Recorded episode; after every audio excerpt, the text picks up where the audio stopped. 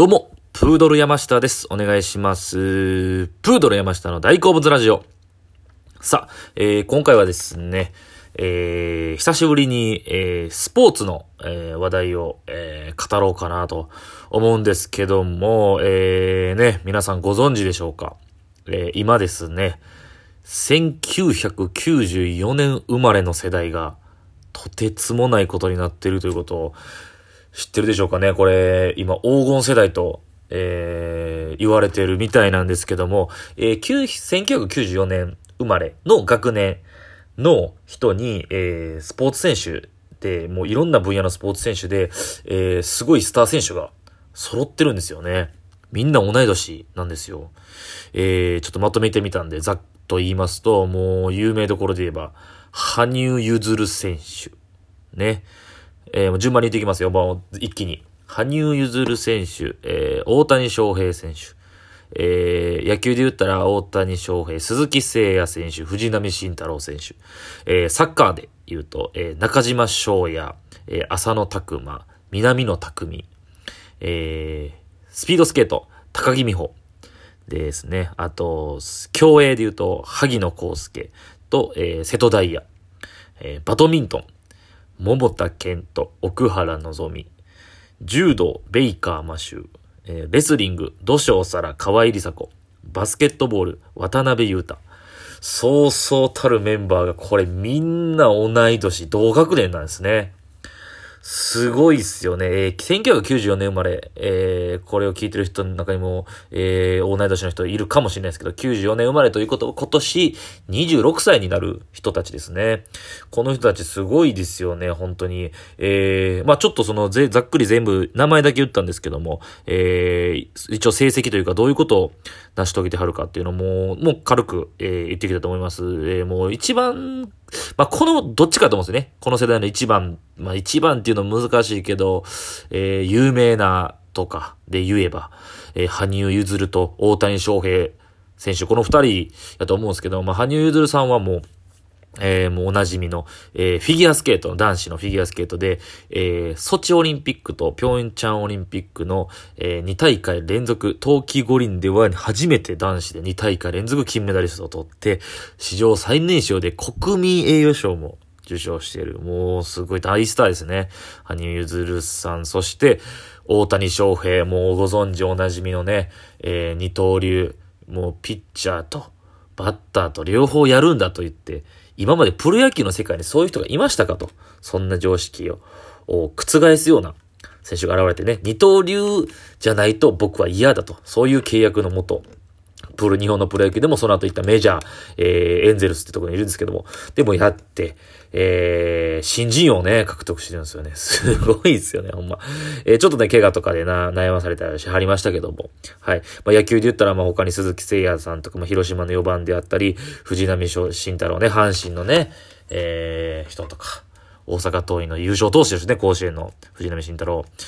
野球で言ったらそんな感じで、まあ、サッカーの中島翔也はリオオリンピック世代の10番、えー、今、ポルトガルでプレーしてるのかな？で、浅野拓磨ね、ジャガーポーズでおなじみの浅野拓磨。で、南野拓実選手、これはもうすごいですよ。今、リバプールっていうね、にイングランドのサッカーチームなんですけど、えー、これが、えー、去年、昨シーズンの、えー、ヨーロッパチャンピオン。まあ、ヨーロッパチャンピオンといっても、まあ、実力で言ったら世界一のクラブですよね、ほぼ。この、リバプールに日本人が移籍したんですよ。すごい。今、今までも大たくさんいっぱい名選手いましたけど、サッカー選手。すごい。意義が、このタイミングでこのリバプールっていうチーム、世界一のチームに入るっていう、この日本人が入るっていうこの意義の大きさが、すごいと思いますね。南野匠さん、この人も94年世代。で、高木美帆さんね、この人、えー、兄弟、えー姉妹で、えー、スピードスケートの選手なんですけど、これすごいですね。えー、前回の、えー、ぴょんちゃんか。で、えー、春、夏、えー、じゃあ、春夏じゃない、えー、夏と冬のオリンピック通じて初めて一大会で金、銀、銅を取った選手なんですね。すごいですね、この人も。はい。で、競泳で言ったらもう萩野公介と瀬戸大也、もう小さい頃からのライバル。この二人もオリンピックでメダルを取ってます。で、バドミントンすごいんですよね。もう桃田選手、こういうと男子のね、シングルスで18年の世界選手権で日本人で初めて金メダル取って、世界ランキング日本って初めて1位。世界一バドミントン上手い選手ですよ。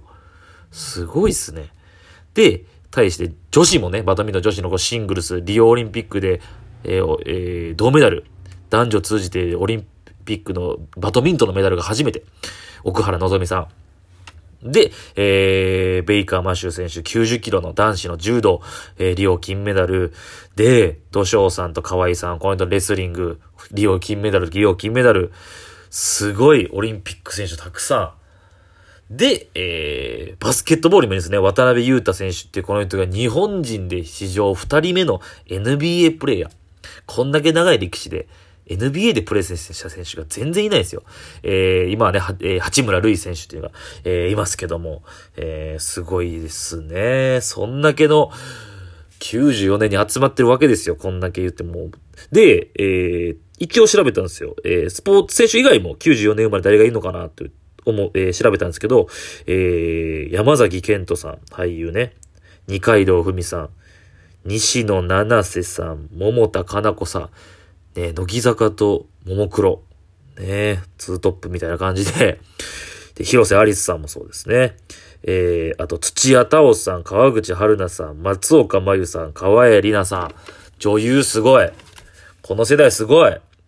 で、実、あと、女優ではないですけど、えー、皇室の秋篠宮の佳子様も同い年ですよ。すごいな、94年。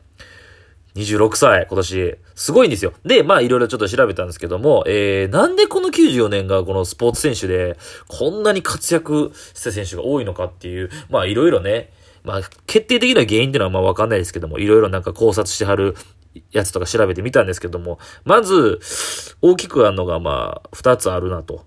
ゆとり教育がある。ゆとり教育が、えー、僕が、えー、僕もギリ被ってる世代なんですよね。僕が、えー、2002年ぐらいから始まってって言われてて、ゆとり教育が。いわゆる、だから詰め込みの勉強勉強勉強っていうのをなくして、えー、結局そういう暗記重視の教育が、まあ良くなかった。なぜそうなったのかとかいう考える教育をしてなかったっていうので、ゆとり教育を始めたんですよね。だから、勉強する時間が減ったんですよね、シンプルに。昔の人に比べて。で、それは、えー、あれ、土日休みだったりとか。で、僕が2002年から始まったので、僕が小学校6年生からなんで、僕はだから途中から始まった世代なんですよ。で、僕の4つ下ですよね。僕90年生まれなんですけど。で、彼らは、ほぼ小学生の最初からゆとり教育っていうことなんですよね。だからもう、小中高とゆとり教育って感じで、最初から、えー、授業時間は少ないですし、ね、えー、演習率は3.14ではなく、3の世代ですよね。この世代は。わかりやすく言うとね。っていうことで、まあ、スポーツ業とかアートとか、そういう芸術系とかの活躍する選手が、世界で羽ばたく選手が増えてると言われています。はい。まあ、個性を重視して。で、自分で考える。自分全体より自分とは何なのかと、自分主体的に考える人が増えたからか、ということを言われていますね。世界で活躍してる選手が多いのが。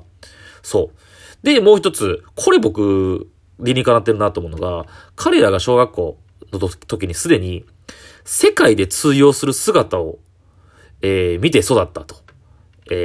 世界で通用する選手のす、を、えー、もう彼ら小学生の時にも目の当たりしてるんですね。えー、一番影響を受ける、えー、多感な時期に、テレビで見るアスリート、憧れのスポーツ選手はもう世界で余裕で戦ってる。まあ、余裕ではなかったとえ結果を出してる。っていうのを見ると、あ、僕らよりもできるやんって思わされた世代なんですかね。そう。で、彼らが小学生の時で言うと、イチローが、えー、最多安打、メジャーで世界記録出したりとか、ね、中田秀が移籍して活躍してね、イタリアで優勝したりとか、中村俊介がセルティックで優勝して、チャンピオンズリーグで活躍したりとか、っていうのを小学生の時に見てるんですよね。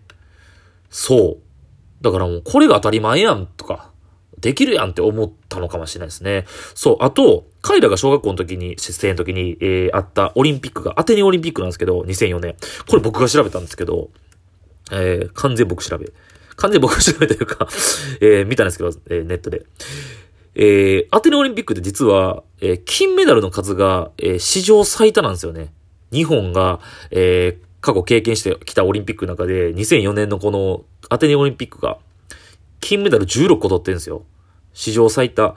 そう。で、えー、メダルの総数は37個なんですよね、アテネオリンピック。メダルの総数で言えば、2016年の、えー、リオオリンピックが41個取ってるです。